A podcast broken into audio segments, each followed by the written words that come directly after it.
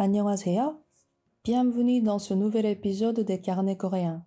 Nous ouvrons aujourd'hui le premier volet de notre exploration en deux parties des symboles nationaux de la Corée. Dans cette première partie, nous allons contempler les symboles traditionnels et culturels de la Corée, ces icônes qui sont le reflet de son identité, de sa fierté et de ses valeurs profondes.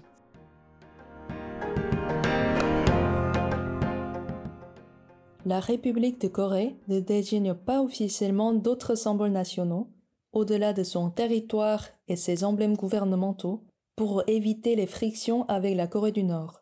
Néanmoins, certains symboles jouent un rôle essentiel dans la représentation de la nation. Parmi eux, des symboles traditionnels et culturels profondément ancrés dans l'histoire et la vie quotidienne des Coréens. Par exemple, le motto national Hongik Ingan, qui signifie promouvoir le bien-être de l'humanité, incarne la philosophie fondamentale de la société coréenne, mettant en avant l'importance de contribuer au bien commun.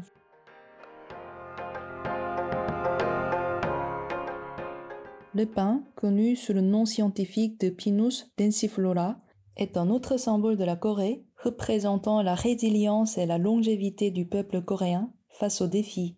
Ce n'est pas juste un arbre, c'est symbole de force et de persévérance.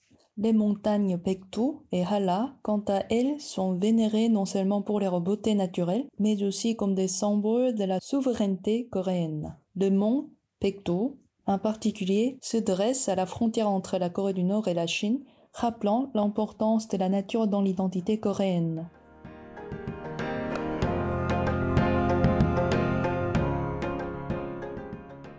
Maintenant, on va plonger dans l'histoire fascinante derrière le nom de notre pays. Retournons à la fin du 19e siècle. Imaginez-vous, en 1897, l'empereur Gojong décide de marquer le début d'une nouvelle ère. Il transforme le royaume de Joseon en Tehan Jaeguk, que l'on traduit par l'Empire de la Grande Corée.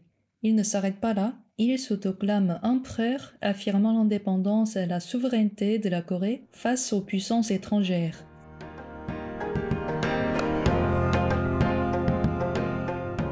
Mais l'histoire est loin d'être un fleuve tranquille. En 1910, le Japon annexe l'Empire coréen, mettant fin à l'utilisation officielle du terme Tehan, la Grande Corée.